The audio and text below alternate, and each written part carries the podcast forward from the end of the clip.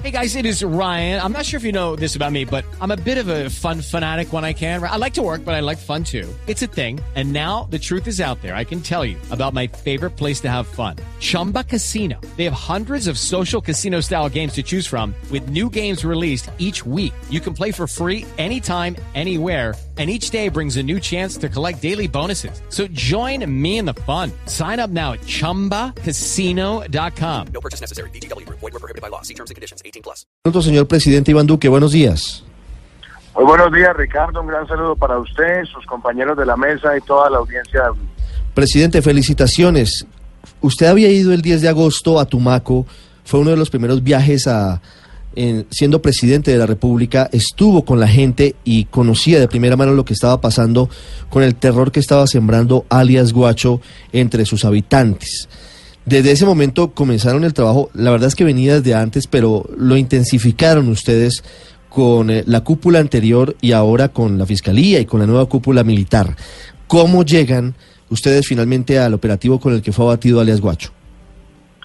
Bueno, lo primero, Ricardo, es que hay que reconocerle el gran trabajo a los héroes de nuestro país.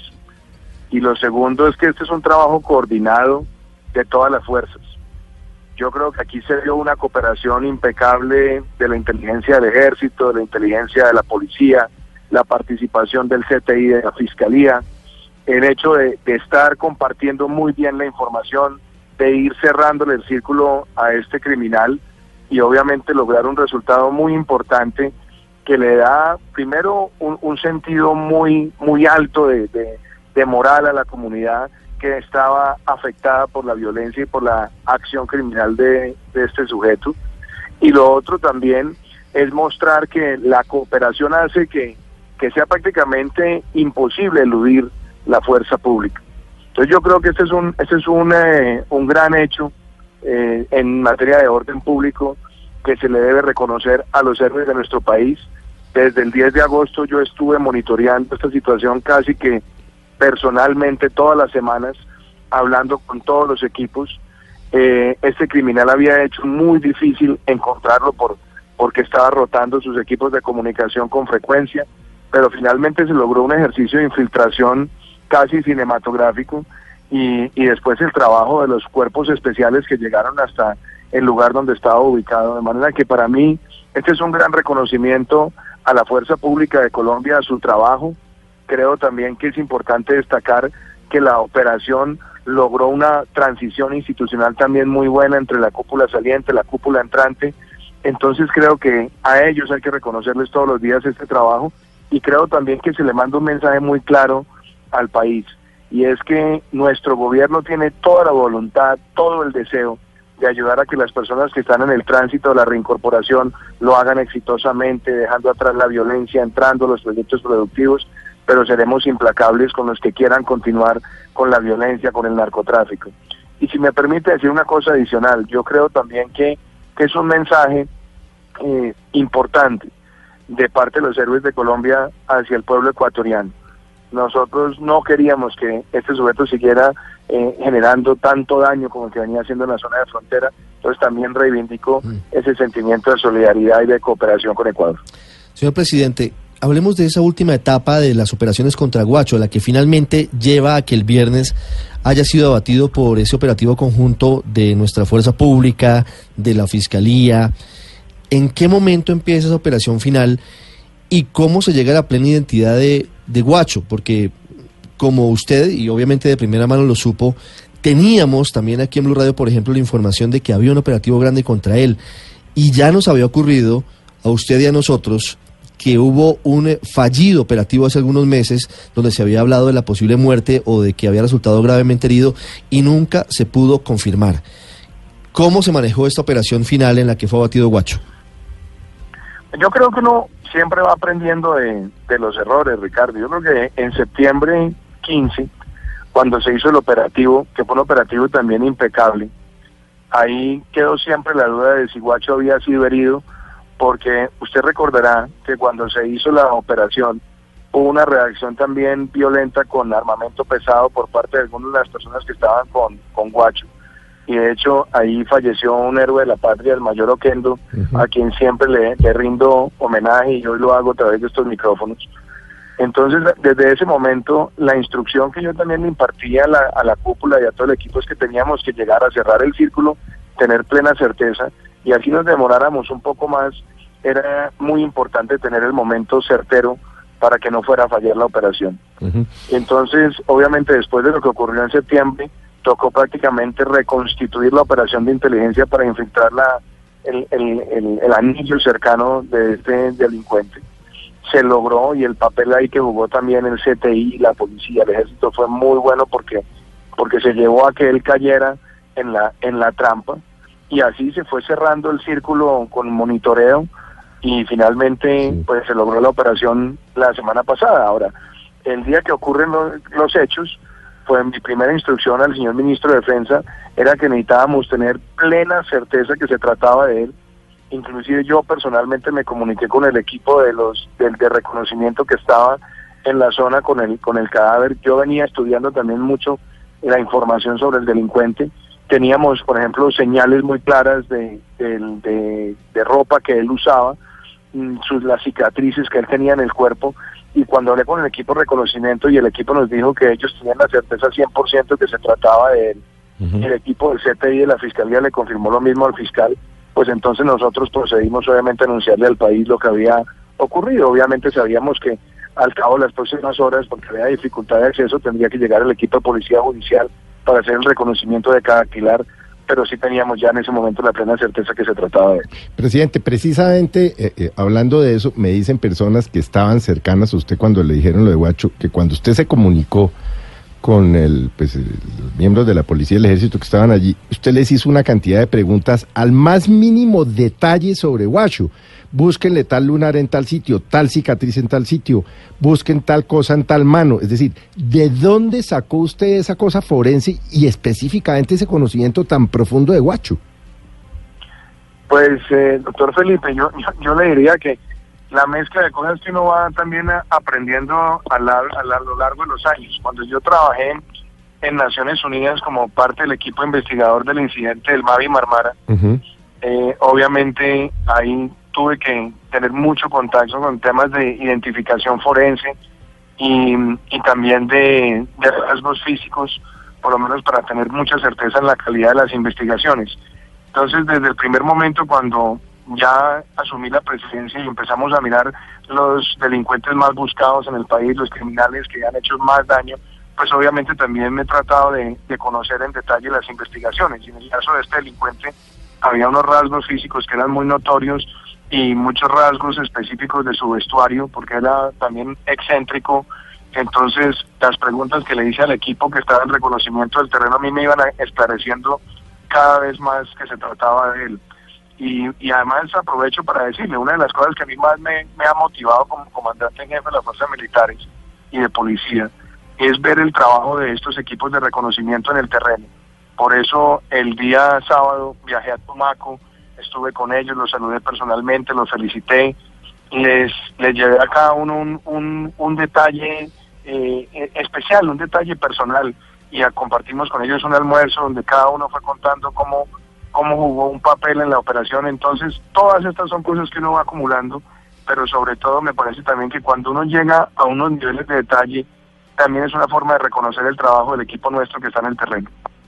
Sí, presidente, el viernes comenzó a circular una foto que fue tomada en el momento en el que fue abatido Guacho. Y comenzaron una serie de, conjeturas acerca de si era o no era. Ya hace minutos el fiscal Néstor Humberto Martínez nos confirma que ayer en la tarde, vía tarjeta de cadactilar, se confirmó plenamente que sí es guacho, lo cual no deja lugar a dudas. Eh, pero quiero preguntarle sobre la foto, porque en la foto, por ejemplo, dicen quienes dudan que sea guacho que no tenía un lunar característico en, eh, en el pómulo derecho y que, bueno, muchas otras cosas, aunque forenses y expertos dicen, hombre, eso no tiene nada que ver. Por ejemplo, que se veía más blanco que, que de costumbre, se veía lívido, pero seguramente por eh, haber sido batido y porque ya no estaba circulando la sangre. ¿Cómo llegan a la identificación de que sí es guacho en el momento de la calentura? Porque luego, digamos que se confirma de manera técnica, pero cuando llegan al sitio y todo lo demás, Cuéntenle a los oyentes cómo se logra esa plena identidad el viernes. Primero, si usted ve esa foto, obviamente esa es una foto que pues, obviamente es una imagen eh, grotesca, pero esa foto sí permitía llegar a muchas conclusiones. De hecho, pues usted se puede dar cuenta que, claro, el, color de físico pues es un color distinto, pero es porque ya, ya ha iniciado el cuerpo un, peri- un periodo de descomposición cadavérica. Entonces, pero si usted lo mira en detalle, sí encuentra el lunar que, que tenía al lado de la oreja derecha. Usted ve los cortes de, la- de las orejas, son exactamente iguales a las imágenes que, que pueden encontrarse en, en internet. Eh, el vestuario era muy particular, había rasgos muy particulares del vestuario que se tenían en los equipos de reconocimiento y obviamente el- la forma la forma eh, empinada del cráneo la parte posterior había muchas cosas del reconocimiento en que me daban plenas plenas eh, certezas. Y obviamente los equipos de reconocimiento son personas que llevan mucho tiempo analizando investigando a- el objetivo que ellos tienen. La fiscalía general de la nación tiene un equipo impecable también en el terreno entonces la la confrontación de de análisis que se tenía por parte del ejército, la policía y la fiscalía nos permitió a nosotros tener, cuando vimos esa foto, la plena certeza que se trataba de Guacho. Eh, Presidente, hay un debate sobre si a este tipo de delincuentes se les captura o se les mata. Incluso los familiares de los periodistas ecuatorianos dijeron que para ellos no era buena noticia que no se hubiera capturado. ¿Qué opina usted de este debate? Y, le quería preguntar además, cuando se decide que un francotirador le dispare, ¿eso se lo informan a usted como, como jefe de Estado? Eh, Luz María, yo creo que lo importante aquí es que las operaciones se tienen que conducir, obviamente, sin arriesgar eh, la vida también de los miembros de la fuerza pública. Usted recordará que en el mes de septiembre perdimos la vida del mayor Oquendo, uno de los, de los, de los buenos oficiales que tenía nuestro país. Asumir el riesgo de, entrar en una circunstancia donde, donde puede haber un riesgo también para la fuerza pública, pues obviamente esas son cosas que hay que considerarlas y esas son consideraciones que se hacen operacionalmente en el terreno. Son personas que están armadas, mm, se desconocía también en ese momento qué, qué tipo de armamento podía haber dentro de la vivienda, entonces se tomó la decisión operacional que la asume obviamente en la, la fuerza que está en el terreno y la hace pensando en lo mejor para el país y obviamente minimizando el riesgo de nuestros hombres. Entonces yo creo que estas operaciones obviamente se conducen con todo el rigor y estábamos hablando de un criminal de suma peligrosidad que además en el pasado ha estado siempre acompañado de personas con armamento pesado. Entonces la decisión que se tomó fue la de ser eh, certeros, pero al mismo tiempo minimizar cualquier riesgo a la vida de nuestros hombres. ¿Esa decisión la tomó usted? ¿A usted le llega el fiscal general, a usted le llega el comandante de las fuerzas militares y el ministro de Defensa le dicen, presidente, tenemos ubicado a Guacho, hay dos opciones, que es o intentar la captura o intentar un disparo a distancia y usted toma la decisión, usted da la orden? No, las fuerzas, las fuerzas nuestras proceden, como usted se da cuenta, esto es una, un operativo que se ha adelantado con fiscalía, eh, policía y ejército. Y las decisiones operacionales en el terreno se tienen que tomar conforme a los protocolos que se tienen en ese momento, y obviamente buscando el, el mejor resultado y mitigando cualquier riesgo a la vida de los hombres que le prestan este servicio a Colombia. Sobre, Entonces, sí. obviamente, ellos se conducen con los protocolos y es en ese sentido que las operaciones se adelantan. Sí. Señor presidente, hablando sobre Ecuador, ¿usted ya pudo comunicarse con el presidente Lenín Moreno? Recordamos que la muerte de los tres periodistas del periódico quiteño El Comercio a manos de hombres al mando de Guacho llevaron a una situación muy complicada en las relaciones eh, bilaterales en el gobierno anterior. Se levantó la mesa de diálogos en, en Quito, en la hacienda Cachapamba, donde estaba el ELN. Hubo molestia muy grande del gobierno del presidente de Ecuador. ¿Usted ha podido hablar con, con los vecinos? Yo he tenido una muy buena relación con el presidente Lenín Moreno. De hecho, hablamos el día sábado. Él ese día estaba además eh, acompañando a una de sus hijas porque había nacido una de sus nietas. Nos expresó primero su, su gratitud con, con el equipo de toda la Fuerza Pública de Colombia. Eh, hizo además hincapié en la cooperación que tenemos en materia de seguridad y obviamente pues yo espero que dado este, este golpe sigamos nosotros fortaleciendo la relación de cooperación. Y desde el punto de vista de los familiares, de los periodistas, yo comparto plenamente eh, el sentimiento de ellos. Obviamente la investigación sobre qué ocurrió con ellos no puede terminar con este golpe a Guacho. Tenemos que seguir adelante con todas las investigaciones, conocer pormenores de, de, de las circunstancias. Obviamente nosotros tenemos que seguir también actuando eh, contra el Frente Oliva Sinisterra hasta lograr su sometimiento total a la justicia y seguiremos recabando información que nos permita tener más, más detalles sobre cuáles fueron las circunstancias en las que se produjo ese horrendo homicidio. Pero aprovecho también estos micrófonos para expresar mi solidaridad a esos familiares y también extenderles el mensaje que nosotros no vamos a desfallecer hasta que no se esclarezca muy bien todas las circunstancias que involucraron ese, ese horrendo crimen. Presidente, se, habla de- se habló en su momento de una recompensa compartida de Colombia y de Ecuador para quien entregara información sobre alias Guacho. ¿Esa recompensa se va a pagar? ¿O aquí solamente trabajo de las fuerzas militares y de policía y de la Fiscalía de Colombia y con apoyo de algunas eh, agencias extranjeras? Esencialmente hay un gran esfuerzo operacional de inteligencia entre todos y obviamente tendrán que, que evaluar si hubo personas que ya en el detalle operacional contribuyeron con información y en ese sentido pues las autoridades tienen los protocolos para realizar ese tipo de, de remuneraciones a la cooperación. Presidente, como Guacho hay otros disidentes de las FARC importantes como Gentil Duarte, John 40, Rodrigo Cadete. ¿Qué va a pasar con ellos? ¿También se van a hacer operaciones de este tipo o, o- o qué se está esperando?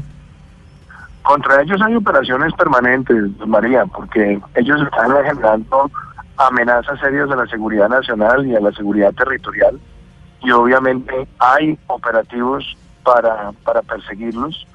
Y ellos deben recibir también el mensaje claro, lo mejor que pueden hacer es entregarse a la justicia, si no de lo contrario van a recibir toda la capacidad ofensiva, toda la capacidad eh, disuasiva y toda la capacidad sancionatoria del Estado colombiano. Presidente, hay un hombre que está en el borde, que está en la línea entre ser disidente y estar en el proceso de implementación del acuerdo con las FARC, extinta guerrilla, que es alias El Paisa. El gobierno nacional, ¿cuándo podría emprender la búsqueda de, este hombre? Usted sabe que hay una circunstancia ahí que es un poco brumosa y es que para la Justicia Especial para la Paz, él sigue vinculado al proceso. Él no se ha presentado personalmente, ha mandado cartas, ha participado a través de sus apoderados, no ha atendido los llamados que se le han hecho y a mí eso me parece grave. Y yo he dicho públicamente lo siguiente, si nosotros tenemos información con la Fiscalía que está en actividades criminales, vamos a proceder conforme a lo establece la ley colombiana. Y es que nadie que haya participado en ese proceso de movilización de salva y reinserción está por encima de la ley ni puede continuar con actividades criminales. Entonces, obviamente yo espero que la justicia especial haga un llamado contundente para que el paisa se presente como debe ser personalmente y responda ante la justicia, pero estamos muy atentos de si está cometiendo actos criminales. Si está cometiendo actos criminales y hay una nota criminal en la fiscalía, vamos a proceder con su captura sin ningún tipo de contemplación. Ah, eso es noticia, presidente, porque lo que estábamos ahora pendientes era justamente de que la JEP definiera la situación de, de Oscar Montero o de Hernán Darío Velázquez, que eh, son los alias eh, adicionales del Paisa. Y hay un recurso interpuesto que dilató la situación seguramente hasta enero sobre si el Ministerio de Defensa puede o no ya enviar un informe en ese sentido. Pero hoy, si la Fiscalía encuentra evidencias de que el Paisa está delinquiendo, el gobierno y las fuerzas militares van por él? Así es, Ricardo, porque esa es nuestra obligación. Si la Fiscalía General de la Nación abre una nota criminal y establece que eh, alias el Paisa está cometiendo delitos, nuestro deber es capturarlo. Sí. Presidente, le cambio de tema. Hablando de Venezuela, hubo un pronunciamiento el viernes muy tarde de Naciones Unidas exigiendo la liberación de 59 colombianos detenidos arbitrariamente por el gobierno de Nicolás Maduro en La Yaguara, que es una cárcel cercana de Caracas. Colombia también ha insistido en que se debe exigir su liberación. ¿Qué otro camino le queda al país para pedir que estos compatriotas que son eh, básicamente trabajadores, pero están acusados falsamente de una supuesta conspiración, puedan regresar al país. Bueno, ustedes saben que lo que tenemos en Venezuela es una dictadura. Es una dictadura que aniquiló todos los poderes, que aniquiló prácticamente la independencia del Poder Judicial. Hay una persecución sistemática donde se capturan y se llevan personas a prisión sin ningún tipo de, proceso transparente ni sin ningún tipo de independencia de poderes. Y obviamente allá tenemos un número importante de compatriotas que están en esas circunstancias. Nuestro deber es seguir denunciando eso a través de todos los organismos multilaterales, insistir a través de los mecanismos multilaterales que se dé esa liberación, toda vez que esto es un hecho atrabiliario. Y obviamente lo que nosotros esperamos es que esa dictadura siga siendo denunciada.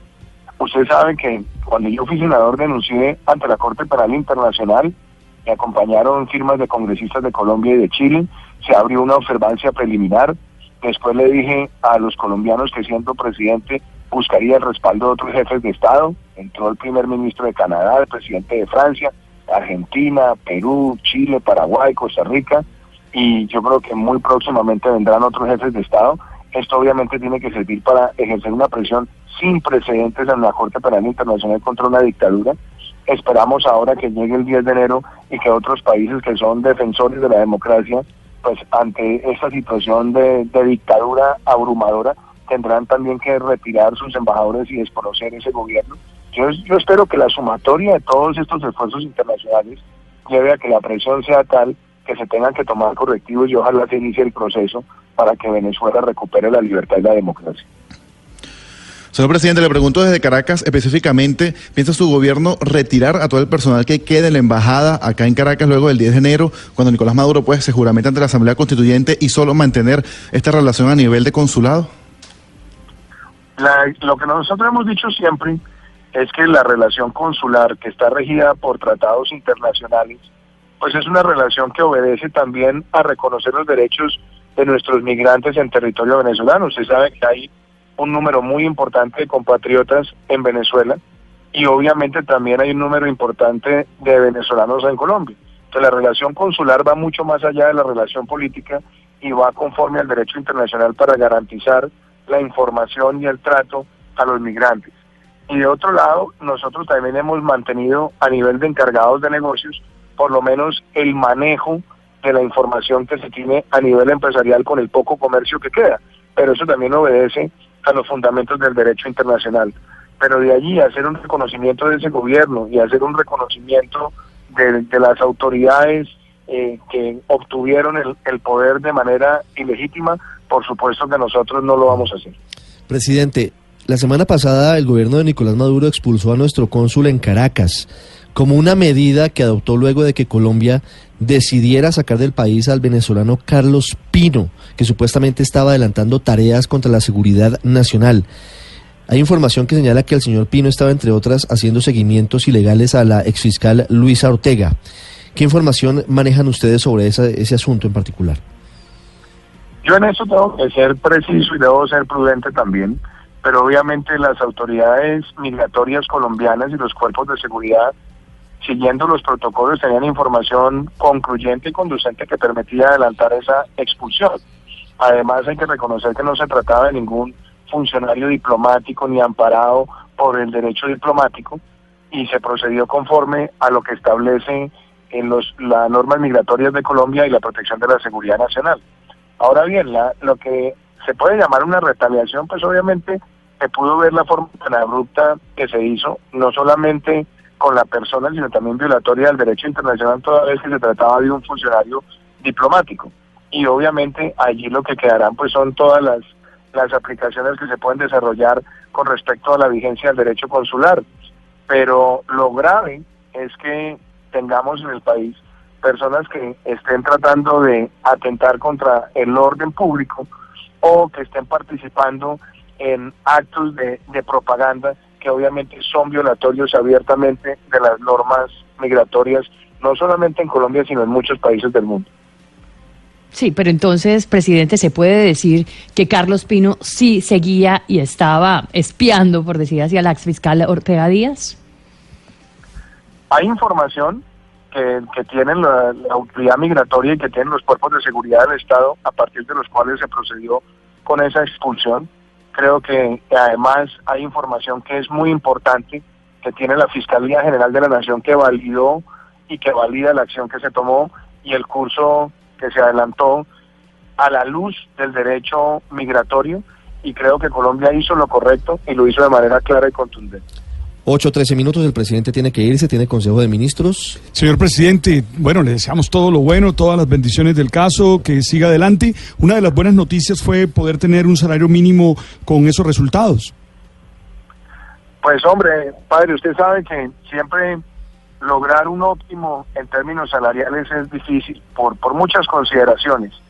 Pero algo que a mí me motivó mucho fue haber podido invitar al sector privado y a la dirigencia sindical de la Casa de Nariño. Yo personalmente me involucré en esa materia, eh, escuché las posturas de los dos lados, pedí un receso y durante cuatro horas estuve hablando con unos y con otros y llegamos a un punto que a mí me parece importante, el aumento real del salario mínimo más, más significativo en años y el aumento del auxilio de transporte también más relevante en los últimos 14 años. Entonces creo que es un mensaje importante haberlo logrado de manera concertada, podérselo mostrar al país y decir que este deseo que tenemos de bajar la carga para los que generan empleo, para que la economía crezca más y genere además más empleos formales, también debe ir acompañado de hacer esfuerzos en mejorar los ingresos de los trabajadores. Una negociación difícil para algunos, incluso puede ser complejo en el tema macroeconómico, porque dicen que ese aumento podría eventualmente causar que se frene la generación de empleo, presidente, pero usted estuvo más de cuatro horas negociando de un lado para el otro. ¿Cómo fue esa negociación? ¿Cómo fue esa, esa charla entre unos y otros? Porque además eh, tenemos entendido que los separaron para poder llegar a, a un mejor acuerdo. Pues yo me involucré directamente, Ricardo. La verdad, y a mí no me gusta ser en esto pretencioso, sino ser apegado a los hechos. Yo personalmente pedí el receso, en un, en un salón estuvieron los dirigentes sindicales, en otros los, los dirigentes del sector privado, fui hablando con los dos.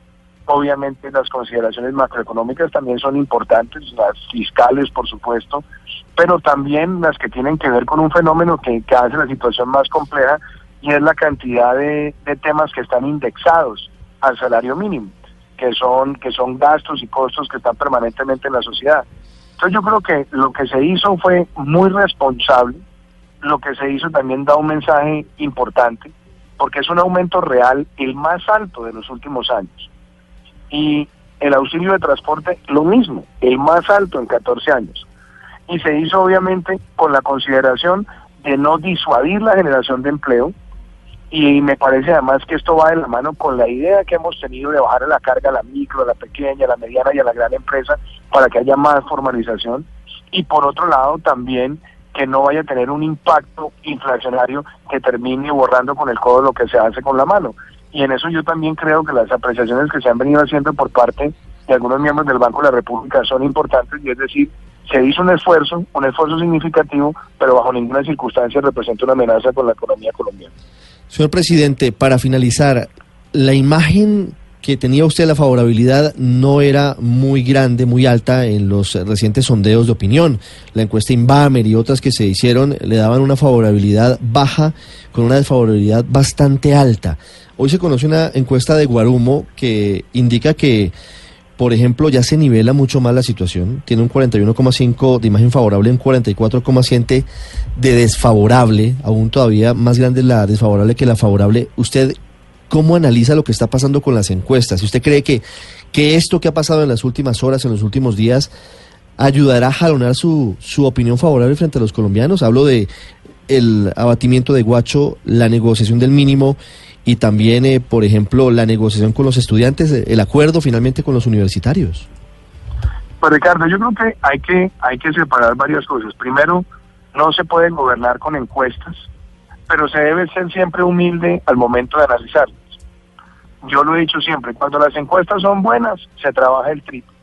Cuando las encuestas son malas, se trabaja el triple y cuando son regulares, se trabaja el triple. A mí lo que me parece importante es mostrarme al país resultados. Tuvimos una situación difícil, ustedes saben que los estudiantes reclamaban una deuda histórica que no obedece a nuestro gobierno, que era la acumulación de una deuda de muchos años. Se logró un acuerdo responsable que le da recursos muy importantes de la universidad pública, recursos que no se veían hacía mucho tiempo, pero de manera responsable y sostenible. Se logró una negociación del salario mínimo concertada con unos elementos significativos en comparación con los años anteriores en aumento real y en auxilio de transporte. Se avanzó también muchísimo en sacar adelante eh, normas que le ayudan al país como fortalecer la capacidad sancionatoria de la Superintendencia de Salud, una, una, un proyecto de ley de reactivación económico que le baja la carga a la micro, pequeña, mediana empresa, otros proyectos que son importantes en materia de orden público, como fue además la prórroga de la ley 418, pero con elementos novedosos en materia de seguridad, y obviamente ahora esta, este importante resultado en materia de seguridad nacional. Yo creo que tenemos que seguir trabajando con humildad todos los días, consiguiendo resultados y ganarnos todos los días la confianza del pueblo colombiano buscando cumplir todo lo que hemos dicho a lo largo de la campaña, lo que está en el plan de gobierno y lo que debe estar en el plan de desarrollo. Sí, presidente, eso- precisamente, sin duda, su gobierno entró en una buena racha. Eh, yo incluiría como Ricardo el tema de los estudiantes y el tema del salario mínimo, y no tanto como está usted mencionando al Congreso, que aunque si bien le aprobó algunas de las cosas que el gobierno quería, pues se quedaron en el, en, el tintero muchas otras muy importantes. Usted va... María, de- si, si, si, si me permite sobre eso, eh, que yo creo que Sí. es importante y también aprovechar esta, esta oportunidad para decirlo. Claro, hay cosas que no salieron. Por ejemplo, yo creo que la reforma a la justicia pues no prosperó. También creo que la reforma ya se había desnaturalizado mucho y ya, ya había perdido su esencia. Ahora, dicho esto, nosotros logramos sacar un presupuesto general de la nación, un presupuesto de regalías, el acceso a la OCDE, la ley 418, el fortalecimiento de la sanción de la superintendencia, la ley de financiamiento, cuatro actos legislativos que pasaron su primera ronda y que siguen su tránsito el año entrante en materia de lucha contra la corrupción y reforma a la manera en la que se hace la política en el país. Y en adición a eso hay tres importantes leyes sectoriales que también arrancaron su tránsito.